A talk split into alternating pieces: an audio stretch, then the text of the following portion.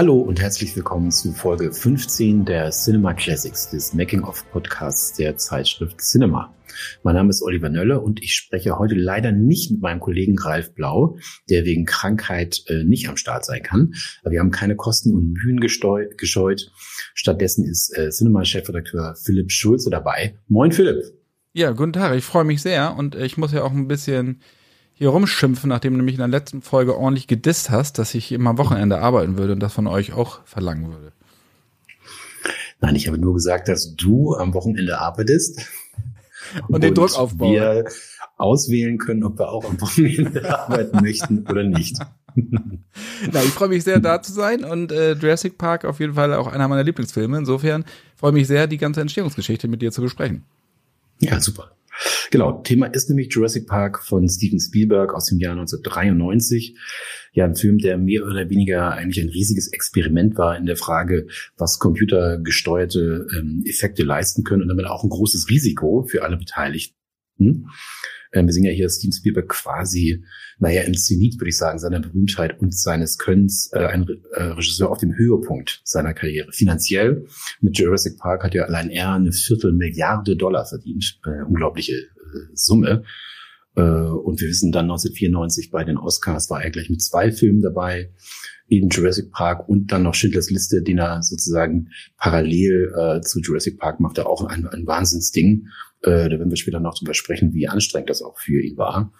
Ähm, aber bevor es losgeht, erstmal zum Inhalt des Films. Philipp? Ich weiß nicht, ob ich das so knackig hinbekomme wie Herr Blau. Ähm, ich probiere es mal. Also, das ist aber auch relativ schnell erzählt, die Handlung. Denn es geht ja um einen Multimilliardär namens John Hammond, gespielt von Richard Attenborough, der auf einer pazifischen Insel namens Isla Nubla, irgendwo Costa Rica soll das sein, äh, Gott spielt. Das heißt, er hat mit Hilfe von Gentechnologie einen Erlebnispark geschaffen und hat da so ein paar Dinosaurier platziert und will das zu einer touristischen Großattraktion aufbauen. Und aus diesem Grund lässt er vorab aber noch so ein paar Leute über die Insel laufen, nämlich die Paläontologen Alan Grant, gespielt von Sam Neill, und Ellie Settler, gespielt von Laura Dern. Und dann ist auch noch der Chaos-Hoscher Malcolm damit bei, Jeff Goldblum und noch ein paar Kinder, die nachher relativ wichtig werden, auch, weil das ist natürlich auch aus Spielberg immer ein bekanntes Thema, diese, diese Familiengeschichte. Ähm, und wie heißt das dann so in Kritiker Deutschland? Überstürzen sich die Ereignisse. Das heißt, äh, es gibt einen Saboteur, kommt, äh, oder wird auf den Plan gerufen und ein Hurricane. Und das heißt, dass dann einige der Viecher, einige der gefährlichen Viecher unter dem Otter T-Rex ausbrechen und dann zur großen Menschenjagd blasen. Ähm, und dann beginnt ein ziemlicher Ride. Hm. Und wenn ich das richtig verstanden habe, du warst ja damals Kind und hast ihn als Kind auch im Kino gesehen, den Film? Punkt eins, danke. Ja, ich war in der Tat schon mal ein Kind. das, das aber, ja. ähm, genau, damals im Kino. Ich fand das, also äh, als das losging, man wusste natürlich, worum es geht. Man hat ja die, diese Aushangbilder auch gesehen in den Kinos. Aber wenn dann das erste Mal, das dauert ja auch ein bisschen, bis der, bis die Dinosaurier wirklich zu sehen sind, also der T-Rex jetzt so, das ist ja bei Spielberg bei der Weiße Hai war das ja genauso. Man zeigt das Grauen erst relativ spät, um die Spannung aufzubauen. Das hat er hier ja auch wieder in Perfektion hinbekommen. Und dann mit diesem neuartigen DTS-Sound, dieses Wummernde, ähm, das weiß ich, das hat mich vollkommen in den Sitz gedrückt. Und man hat wirklich geglaubt, diese Viecher, die seit 66 Millionen Jahren ausgestorben sind, existieren plötzlich und äh, da kommen wir ja gleich noch drauf. Also diese, diese Mischung aus CGI, also computergenerierten Bildern und diesen animatronischen Modellen, ähm, einfach unfassbar, ja, ja, fotorealistisch einfach auf die Leinwand gezaubert. Und ich weiß, der Film hat mich unfassbar geflasht damals.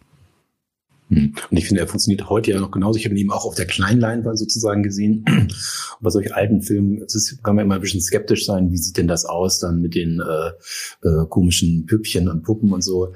Ähm, aber es ist noch super. Ne? Und gerade dieser Mix eben aus beiden, und das war ja ein Film, der das zum ersten Mal gemacht hat, dass du eben diesen Mix hast aus äh, echten Effekten und Computer-Effekten. Ähm, das äh, funktioniert heute noch wunderbar, finde ich. Die Idee hatte der ähm, Schriftsteller Michael Crichton schon sehr, sehr früh, nämlich im Jahr 1981 ging es los. Er ist ja Mediziner, hat in Harvard studiert äh, und äh, bringt da in diesem, in dem, in dem Buch und mit dieser Idee auch so ein bisschen seine äh, Wissenschaftsskepsis äh, zum Ausdruck.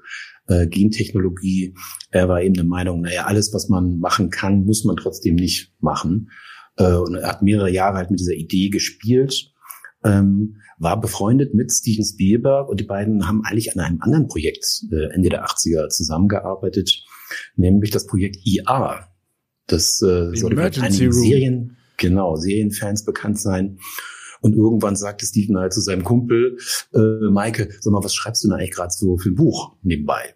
Äh, und er hat ihm die Geschichte von Jurassic Park erzählt und Steven Spielberg war sofort Feuer und Flamme, hat ihm noch an diesem ersten Tag die äh, gesamte Story irgendwie aus der Hüfte geleiert, damit er wusste, äh, was passiert in dem Buch ähm, und wollte unbedingt einen Film machen. Ähm, und aus IA wurde dann dieses Projekt haben die beiden sofort fallen lassen und haben es dann später für Warner als Serie gemacht. Also auch daraus ist was geworden. Ja, und Michael Crichton war nicht blöd. Äh, der hat sich natürlich gesagt, auch andere große Studios könnten Interesse haben, nicht nur Steven Spielberg mit Universal im Rücken. Ähm, aber ich fand, er hat es eigentlich ganz gut gemacht, weil er eben nicht äh, zu allen großen Studios ging und gesagt hat, pass mal auf, äh, wie viel würdet mir äh, für die Rechte, für die Filmrechte daran geben, sondern hat gesagt, es gibt einen Festpreis 1,5 Millionen Dollar und wenn ich das Drehbuch schreibe, nochmal eine halbe Million drauf. Und ihr könnt mir dann äh, sozusagen eure Projekte vorschlagen und ich suche dann das Beste aus. Und da gab es ja auch einige andere, durchaus berühmte Regisseure, die äh, dabei äh, hätten sein können. Ne?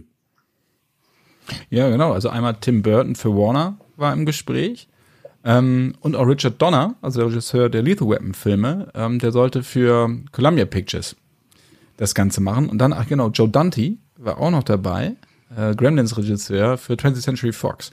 Also sehr renommierte Regisseure, nicht nur heute, sondern damals schon, gut im Geschäft. Ähm, aber Herr Spielberg hat den Zuschlag bekommen, weil Crichton halt ein großer Fan von seinen Filmen. Und den Film mit Tim Burton, also das wäre was ganz anderes geworden. Also auch interessant, glaube ich. Ähm, und ich glaube, James Cameron hat sogar irgendwann mal gesagt, äh, Stunden, äh, äh, nachdem ich gehört habe, ähm, dass die Rechte an Spielberg vergeben wurden, hatte ich eigentlich vor, ihn anzurufen, ähm, den Michael Crichton, um selbst die Rechte zu bekommen. Und ich hatte schon Arnold Schwarzenegger, Schwarzenegger gefragt.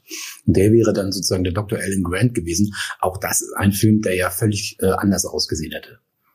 Mit Arnie. Hm. Allerdings. Also bei Tim Burton weiß ich nicht, ob dann Prince den Soundtrack gemacht hätte, wie, wie dann bei Batman äh, aber mit Ani, wobei Cameron ja es auch immer geschafft hat, eigentlich als erster mal hinter die Fassade von Schwarzenegger zu gucken und ihn wirklich auch als Schauspieler zu fordern. So wie Evan Reitman das ja dann auch gemacht hat mit Zwillinge und was auch immer. Ich schweife gerade ab, aber ich äh, glaube, es wäre auch interessant gewesen, Cameron und Schwarzenegger in der Rolle dann äh, dass er den besetzt. Aber so, finde ich, ist das schon äh, perfekt und äh, da wollen wir mal nicht drüber spekulieren, wie das hätte aussehen können. Ja, lustig wäre es gewesen, es gab ja Fortsetzungen, das Ganze ist ja ein Franchise geworden, wenn man sozusagen versucht hätte, äh, nicht, ich sage jetzt mal ganz böse, immer dasselbe zu machen, nur mit Dinos, die vielleicht noch größer sind, äh, sondern wenn man halt tatsächlich andere Aspekte, ne? also Tim Burton mit ganz anderen visuellen Vorstellungen, das wäre auch toll gewesen, das hätte man auch machen können. Und sowas würde man vielleicht sogar heute äh, tatsächlich mal anfangen. Ähm, aber so ist es nicht gewesen. Ähm, die Optik ähm, äh, das hat sich Steven Spielberg gedacht, sollte sehr realistisch sein, wobei man sich fragt, was ist denn realistisch, weil das, die sind seit 65 Millionen Jahren ausgestorben. Ähm, insofern hat man eigentlich ja damals nicht viel gewusst, äh, wie die aussehen könnten, wie sie sich bewegen, äh, wie sie sich anhören. Aber Steven Spielberg hat sich natürlich Hilfe geholt. Äh, Jack Horner, einen bekannten ähm, Experten für Dinosaurier, und der hat sozusagen mit Stan Winston zusammen den Look, den Dinosaurier-Look ähm, äh, entwickelt und versucht möglichst nah dran zu sein. Es hat nicht immer geklappt. Ähm, ich glaube, an den Velociraptoren zum Beispiel, die Federn haben sollte, da war dann Steven Spielberg der Meinung, das sei äh, nicht angsteinflößend genug. Das mit den äh, Federn und den Flügeln, das lassen wir lieber weg. Und die Viecher waren ja wohl auch, also im echten Leben, äh, im echten, echten Urzeitleben, jetzt nicht wirklich gefräßig, sondern eher harmlos. Also was man wohl wusste zu dem Zeitpunkt, ob das heute ist, kann ich gar nicht ehrlicherweise sagen, aber ich glaube, ich habe jetzt nichts anderes gehört. Ähm, aber er fand den Namen halt einfach so gut, weil im Buch von äh, Crichton waren das ja diese ähm, Deinonychos. Ob das ich das richtig ausgesprochen habe, ähm, sei mal dahingestellt. Dein Altgriechisch ist gut. mein Altgriechisch ist perfekt, ja, genau. Er fand aber den Namen, diese Raptoren, einfach furchteinflößender und hat das dann einfach so ein bisschen umgemuddelt und wie du auch gerade gesagt hast, ähm, Jack Horner hat auch gesagt, also die Filmdinos hier haben mit realen Dinosauriern überhaupt nichts zu tun. Ähm, er hat einfach Aspekte genommen, hat das dramaturgisch zugespitzt und hat es dann halt auch so auf die Leinwand gebracht, dass man es einfach geglaubt hat. Ja. Und dann stellte sich halt die Frage, was machen wir denn, wie bringen wir die sozusagen auf die Leinwand, wie soll das aussehen? Und zunächst ähm, hatte Steven Spielberg den Gedanken, das ein bisschen so zu machen wie bei der Universal Studio Tour, die es damals noch gab mit King Kong. Da haben sie nämlich den King Kong so als großen aufblasbaren Ballon äh, im Grunde gemacht. Und das hatte er erst vor, äh, auch für den Kinofilm. Wir sind froh, dass es nicht geklappt hat. Äh, die haben relativ schnell festgestellt, dass das überhaupt nicht äh, funktionieren kann. Ähm, und dann hat man sich gesagt, wir versuchen was die Effekte angeht, das Ganze auf vier Schultern insgesamt zu verteilen. Vier Leute haben dann ja auch den äh, Effekte-Oscar tatsächlich bekommen. Stan Winston haben wir schon angesprochen, äh, fürs Design zuständig und der hat die sogenannten Animatronics gebaut. Das ist alles das, was sozusagen lebensgroß ähm, vor der Kamera sein sollte, hat er gebaut. Äh, dann gab es Phil Tippett, auch bereits ein äh, Oscar-Preisträger, der die kleinen Modelle baute und dann oder bauen sollte und dann mittels Stop Motion animieren sollte.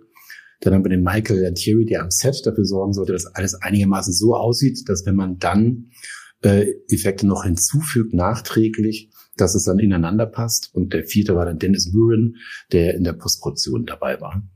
Äh, und äh, Dennis Murin war relativ selbstbewusst noch in der äh, Präproduktion. Ähm, hat er gesagt, pass mal auf, wir von ILM, wir haben äh, schon einiges gemacht. Wer sich erinnert an The Abyss äh, von Cameron, äh, diese eine Szene mit den äh, Viechern, die sozusagen diesem Wassertier, äh, das war ja ein, ein Computereffekt. Bei Young Sherlock äh, hatten sie, glaube ich, eine Figur mal äh, animiert, die auch ganz gut aussah. Und bei T2, den, der äh, Terminator 2, den T1000. Das heißt, das Selbstbewusstsein bei ILM war groß.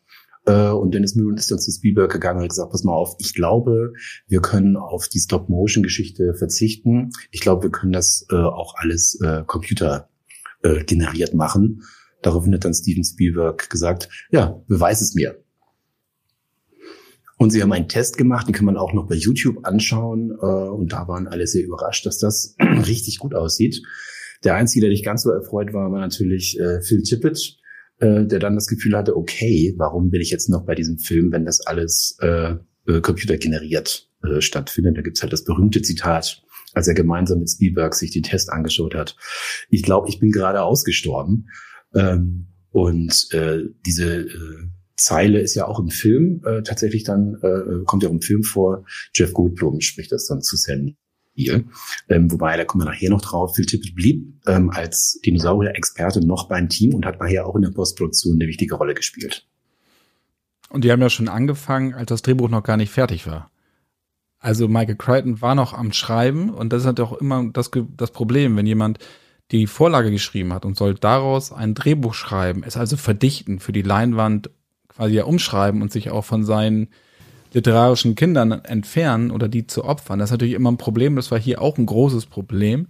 Ähm, weil Spielberg hat zu ihm gesagt, belass alles so, er hatte die Grundaussage, die Saure, die Action, einfach alles, viel Glück. Ähm, aber verdichte es, also mach es eigentlich anders. Also das, was man als Autor eigentlich nicht hören möchte, weil es kein vernünftiges Briefing gab. Und somit ging das dann doch immer hin und zurück äh, oder hin und her zwischen denen. Ähm, also es, ja, war nicht ganz so doll, glaube ich. Die haben sich nie zerstritten oder sowas, aber dann kam ja noch David Kerb, der auch Spider-Man geschrieben hatte ähm, und hat dann das Drehbuch dann nochmal überarbeitet, dass Spielberg auch zufrieden war mit dem Ganzen. Ja, ich glaube, der äh, Michael Crichton hat irgendwann mal gesagt, also von meinem Buch sind höchstens 10 oder 20, wenn überhaupt 20 Prozent tatsächlich dann im Drehbuch gelandet. Äh, nicht allzu viel. Ja, jetzt haben wir sozusagen die Dinos gecastet. ähm, jetzt ging es um die Frage, wer sollen denn äh, die äh, großen Rollen dort übernehmen?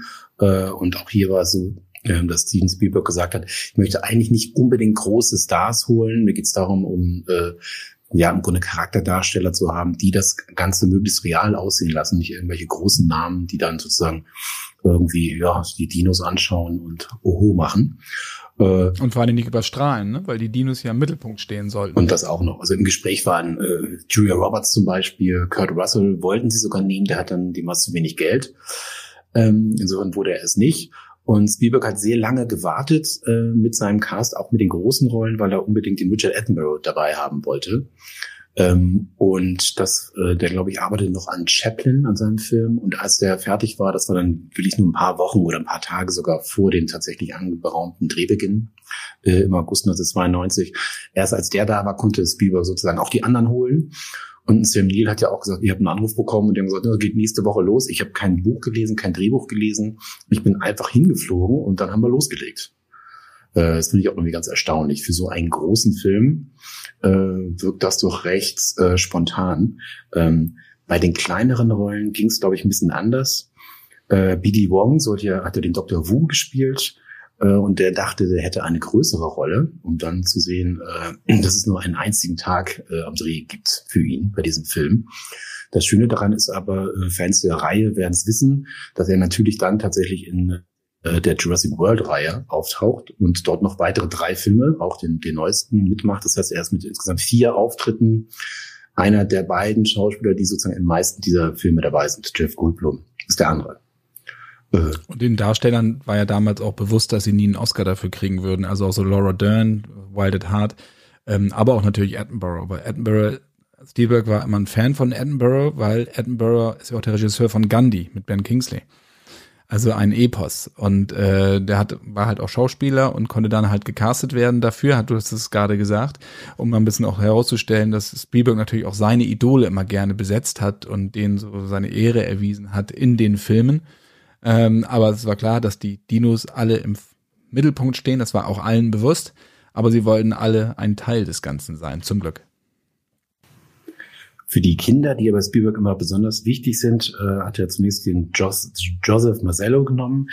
Der sollte eigentlich schon bei Hook 1991 äh, mitspielen. Da war er aber erst fünf. Ähm, und Steven Spielberg war sehr unglücklich, weil er fand ihn eigentlich perfekt für diesen Film. Hat gesagt, du bist äh, leider, leider zu jung, aber ich habe einen anderen Film möglicherweise ähm, für dich. Und das war dann derjenige, was ich ganz lustig finde. Daraufhin mussten sie auch das Mädchen anders casten, weil ähm, Sello war immer noch so jung, dass sozusagen seine Schwester, die die jüngere Schwester sein sollte, dann wiederum zu jung für den Film ist. So wurde es also quasi das Verhältnis im Buch umgekehrt, dass jetzt die Schwester die ältere ist.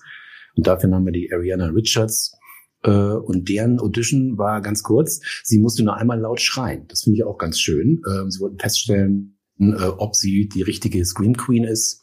Und da gibt es ja die Anekdote, dass dann äh, Steven Spielberg zu Hause sich offensichtlich hintereinander mehrere Videos von Schreien, von schreienden Mädchen angehört hat. Und äh, als dann seine Frau äh, aufgewacht ist bei, vom, aus dem Mittagsschlaf bei Ariana Richards und sich gefragt hat, was mit ihren Kindern ist, da hat er gesagt, dann nehme ich die Ariana Richards. Der Dreh, der ging los am 24. August 92 auf Hawaii auf der Insel Kauai ging es los. Habe ich das richtig ausgesprochen? Ich glaube ja, Kauai. Ne? Kauai. Ne? Mhm. Ja, genau. Es sollte also on Location wurde sozusagen äh, losgedreht, ein paar Drehtage ähm, auf Hawaii. Und als eine der ersten Szenen äh, äh, war dann die, die auch im äh, Film relativ am Anfang ist, mit dem Triceratops, den die finden, und mit dem großen Dunghaufen daneben. Äh, und das war eben äh, den Tricer Triceratops ganz schwer. Äh, den hat er als Stan Winston gemacht mit seinen Leuten und äh, durch den Hintern sind dann die Animatoren in den Triceratops gestiegen. Ähm, oder sie waren in Erdlöchern. Acht Leute insgesamt haben ihn animiert und haben äh, die Szene hingekriegt. Und äh, das ganze Team war so begeistert davon, weil die so echt aussahen, dass man also sozusagen den Optimismus äh, mitgenommen hat und ganz klar gesagt hat, also diese äh, echten äh, Effekte, die funktionieren auf jeden Fall sehr gut. Äh, und dann hat man als nächstes die Brachiosaurus-Szenen gedreht, ohne Brachiosaurus. Ähm, wer sich erinnert, das sind die, ich glaube, der größte Landdinosaurier oder sowas, den es jemals gab. Und ähm, dort sind dann die Schauspieler, äh, haben sich da fast eine Genickstarre geholt, weil sie immer nach oben gucken mussten. Äh, und das Ganze fand eben statt, ohne dass man die Dinos da am Start hatte. Äh, heutzutage gibt es ja Tennisbälle oder was auch immer, wo, die man sich anschauen musste. Damals wurde das gerade eben entwickelt, diese Technik. Heute ist das sozusagen Routine und da äh, musste man sich das erst mühsam äh, erarbeiten. Und danach ging es dann äh, an den Set äh, nach Burbank zu den die Warner Studios und dort hat man weiter gedreht. Ähm, mein Liebling immer noch die Küchenszene, ähm, wo die Velociraptoren ähm, die Kinder jagen. Aber auf Hawaii noch mal ganz kurz zurück.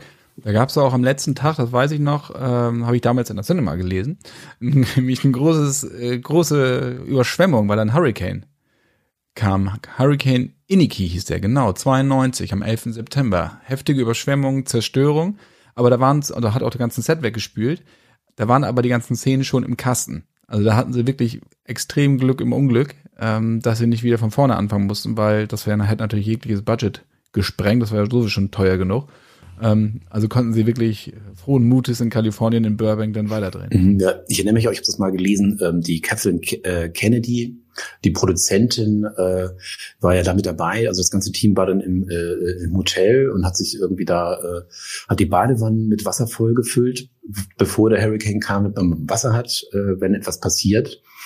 Äh, und danach ging gar nichts mehr, gab auch noch keine Handys, das heißt keine, keine, es gab keine Möglichkeit zu telefonieren. Und äh, Kathleen Kennedy ist dann zu Fuß zum Flughafen gegangen, hat versucht, irgendwie sich ausfliegen zu lassen äh, aus von Kauai und ist mit dem Roten Kreuz dann noch äh, äh, mitgeflogen nach Big Island und hat dann an einem Payphone sozusagen äh, das Ausfliegen des ganzen Teams äh, organisiert. Also das war auch noch eine große, äh, großes Abenteuer für die Frau Kennedy. Und heute produziert sie Star Wars. Und heute macht sie Star Wars, genau. Zurück zu den Velociraptoren in der Küche, ganz äh, berühmte Szene, äh, und da habe ich gelesen, waren 21 Animatoren am Start, um die Stan Winston Viecher zu bewegen, die zum Teil in den Küchenschränken versteckt waren oder unter dem Fußboden. Äh, das war sicherlich eine, eine schöne Geschichte. Es gibt auch das äh, Gerücht, dass tatsächlich auch äh, einige Leute im Anzug die Velociraptoren gespielt haben sollen. Ähm, das ist ja das, was ähm, Horrorregisseure versuchen zu vermeiden, ähm, weil man natürlich erkennt, äh, das geht gar nicht. So, aber es gilt das Gerücht, es wäre so. Ja, und Stan Winston hat ja auch immer gesagt, ich erschaffe keine Monster, sondern Figuren mit Charakter.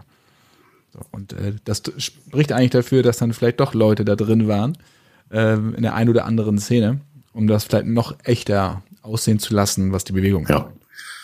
Ja, und dann kam die natürlich auch legendäre, heute legendäre Szene mit dem T-Rex und dem Auto und die Autoverfolgung. Äh, das war quasi äh, der Augenblick, in dem äh, es galt für das Team.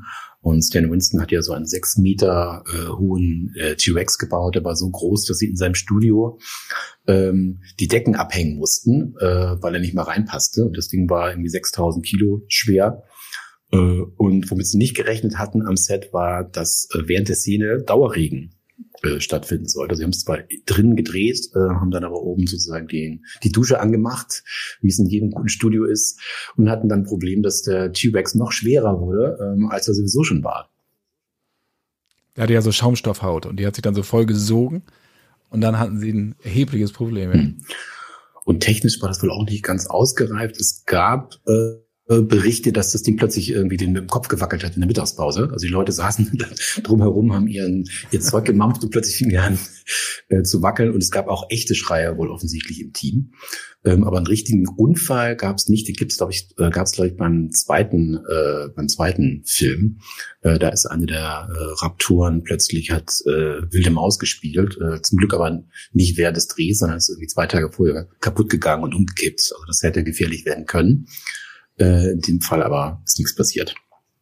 Und als der Regen kam und sich das Viech so vollgesaugt hat oder die Haut, das, das, Problem war, dass er nicht mehr zu bewegen war. Ne? Also dass das Gestell, diese Konstruktion, das nicht mehr auffangen konnte. So, das konnte also nicht mehr gesteuert werden. Und dann zwischen den Szenen hat dann die Crew äh, die Haut und das Modell mit Semischleder abgetrocknet. Also die waren da immer am Rubbeln und damit das Ding sich wieder bewegt. Und das, du hattest jetzt ja gesagt, dann hat es ja zum Glück funktioniert. Ähm, aber es gab dann ja auch eine digitale Variante noch. Nee, nee, also bei dem, also bei der Autoszene, äh, es gab dann auch eine, eine digitale Version, auch von dem Auto sozusagen, aber das war nur ein, äh, ein Bild. Äh, entscheidend war dann die Verfolgungsjagd, das war dann äh, in der Postproduktion. Ähm, und äh, sollte sozusagen anfangen zu laufen, noch mit dem, mit dem großen Modell.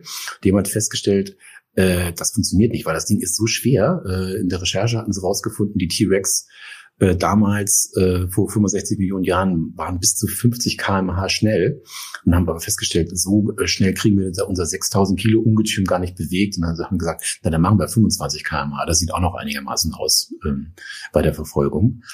Und zu den äh, Computereffekten kommen wir noch später, aber jedenfalls war es so bei dieser Verfolgungsjagd, als dann die Computereffekte fertig waren, äh, war man so überzeugt im Team, dass äh, Steven Spielberg auch gesagt hat, pass mal auf, wir ändern noch das Drehbuch, äh, weil es kann auch nicht sein, dass der T-Rex hier in der Mitte des Films bei der Verfolgungsjagd sozusagen verbraucht wird. Ich will den auch noch im Endkampf haben und äh, der große Endkampf dann die Velociraptoren gegen den T-Rex. Das wurde dann neu geschrieben und auch digital animiert. Ja, und der schwierigste Effekt, das hat ja der Michael und Thierry gesagt, das war ja wohl ausgerechnet der, wo man denkt, naja, das kann da kein Problem sein. Das war das mit diesem Wasserbecher, ähm, der, wo die Ringe äh, sozusagen, wo man erkennt, dass äh, ein großer, ein großes Viech auf uns zukommt und durch das Stampfen äh, des T-Rex äh, hat sich das Wasser bewegt, so ringförmig. Und das war der Effekt, äh, wo man am meisten geschwitzt hat. Stichwort deine Lieblingsband Earth, Wind and Fire. Die Idee jedenfalls äh, hatte tatsächlich Steven Spielberg, als er in seinem Auto laut Earth, Wind and Fire ähm, gehört hat und hat dann festgestellt oder gemerkt, als er in den Rückspiegel geschaut hat, also in den Innenrückspiegel, dass er vibriert, kam dann auf die Idee, warum haben wir nicht so eine Vibration? Ich möchte das auch gerne am Set haben im Auto. Und Michael Lantieri hat geschwitzt, hat gesagt, es läuft, es läuft. Steven, du musst mich nicht fragen, wir nehmen das schon auf. Und am letzten, in der Nacht sozusagen, bevor das dann gedreht wurde, kam er auf die Idee mit einer Gitarrenseite. Ähm, und zwar, dass er sozusagen den Becher auf eine Gitarre stellt ähm, und dann ähm, eine Seite anschlägt. Und so haben sie es auch gemacht. Das heißt, bei diesem, beim Dreh dieser Szene lag jemand unter dem Auto, in dem der Wasserbecher steht und hat eine Gitarre äh, bedient, hat die Seite angeschlagen und dadurch äh, hat sich dann tatsächlich das Wasser bewegt. Und zum Sound noch, was ich ganz interessant finde, ist diese, also wie sie diese ähm, T-Rex und die anderen Viecher, wie sie die halt ja ähm, soundtechnisch dargestellt haben. Da wurden nämlich Löwen und Krokodilaufnahmen zusammengemischt, dann noch Laute von Elefanten, Pinguinen, Tigern und Hunden. Ähm, und bei den Raptoren, das finde ich auch sehr schön, gibt's dann Gänse, Delfine und Kraniche. Ähm, also alles mal so zusammen und dann kommen diese, diese wirklich markerschütternden Schreie raus. Ähm, und im dritten Teil gab es auch noch Geiergeschrei. Aber es ist, also du hörst ja kein einziges Viech mehr raus, also kein reales Tier. Ähm, da müsste man sich das nochmal angucken und genau schauen, ob man jetzt ein Geiergeschrei im dritten hört oder ob man nochmal hier äh, eine Gans hört bei den Raptoren. Könnte ja auch mal ein schönes Trinkspiel sein eigentlich, wenn man, wenn man was ja. hört. ja, aber wie gesagt, das ist auch eine Sache, die natürlich auch dazugehört. Ja. Und die haben ja auch einen Oscar gewonnen. Also Sound und Sound Editing, äh, das waren ja mit den äh, Effekten die drei Oscars, die äh, der Film gewonnen hat. Das stimmt. Ja, damit sind wir sozusagen, was den Set, was den Dreh angeht, durch. Steven Spielberg ist bis heute stolz, dass er zwölf Tage früher fertig war ähm, als angedacht und im Budget geblieben ist. Ähm, blieb nur noch das kleine Problem der digitalen Effekte. Ähm, insgesamt 50 CGI-Shots äh, mussten hergestellt werden. Heute ist das lächerlich. Heute gibt es Filme mit Hunderten, Tausenden. Aber eben dieser Film war der erste, in dem das stattfand, das große Experiment. Äh, und die Frage war, was, wie bringt man den Animatoren bei, ähm, um sich einzufühlen, wie sich ein Dinosaurier bewegt. Tatsächlich haben die so kleine Schulungen gemacht. Die sind alle, also alle auf dem Parkplatz rumgelaufen, haben versucht, wie, wie das Raptoren rumzulaufen, sich dabei aufgenommen. Und es gab auch Pantomime-Kurse für die Mitarbeiter, die dann versucht haben, sozusagen ähm, nur durch ihre Bewegung Gefühle auszudrücken, um das dann äh, sozusagen umzusetzen für die äh, Dinosaurier. Und hier kommt nämlich Phil Tippett, der gedacht hat, er sei ausgestorben, ähm, nochmal ins Spiel, weil sein Team hat nämlich ein sogenanntes DID äh, entwickelt, ein äh, Dinosaur Input Device. Das heißt, die haben also eine Puppe äh, für alle Dinosaurierarten gebaut und die Bewegung dieser, dieser Dinosaurier damit hergestellt, weil die hatten ja sehr, sehr viel recherchiert, ähm, wie das aussehen könnte. Und haben das per Modell in den Rechner hineingebracht als 3D-Modell und damit konnten dann äh, die Animatoren arbeiten. Das Tippett hat im Grunde mitgearbeitet bei den digitalen Effekten, er war überhaupt nicht ausgestorben. Und dann kam es zu dem, was heute, heutzutage sozusagen die, die normale Arbeitsweise ist. Ne? Man äh, beginnt also äh, mit einem äh, Lehmer-Modell, scannt es, dann hast du es im Rechner, dann versucht man ein digitales Skelett dafür zu erstellen und schreibt Programme, um die Haut und die Farbe äh, des Tiers zu bestimmen. Und das alles wurde damals gemacht. Äh, heutzutage ist das ganz normal. Die Programme gibt's heute noch, mit denen man, die damals entwickelt wurden von ILM. Großartig. Und die ganze Arbeit, also die, die Post-Production, die hat ja stattgefunden, da war Spielberg schon in Polen und hat schon Schindlers Liste gedreht. Williams hatte ich angesprochen, der hatte parallel auf der Skywalker Ranch, also von George Lucas, ähm, Ende Februar 93 damit angefangen und hat sich auch so ein bisschen von diesen Bewegung der Urzeitviecher bei den Kompositionen beeinflussen lassen oder inspirieren lassen. Also er wollte dieses, äh, diese Bewegung wollte er in eine Art Ballett integrieren. So, wenn man das hört, dann finde ich, merkt man das auch. Und gleichzeitig wollte er Respekt vor diesen Viechern versprühen, aber auch Neugier. Also wenn die Leute, wenn ähm, mhm. Jeff Goldblum und Co. das erste Mal auf dieser Insel sind und diese großen Tiere sehen, diese Ehrfurcht, also Respekt, wie ich sagte, aber auch die Neugier, was sind Neugier, was ist das denn überhaupt? Das auch musikalisch umsetzen und das ist ihm natürlich perfekt äh, gelungen. Ähm, in Polen hat dann Steven Spielberg oder von Polen aus zwei Satellitenkanäle gemietet für 1,5 Millionen Dollar die Woche jeweils.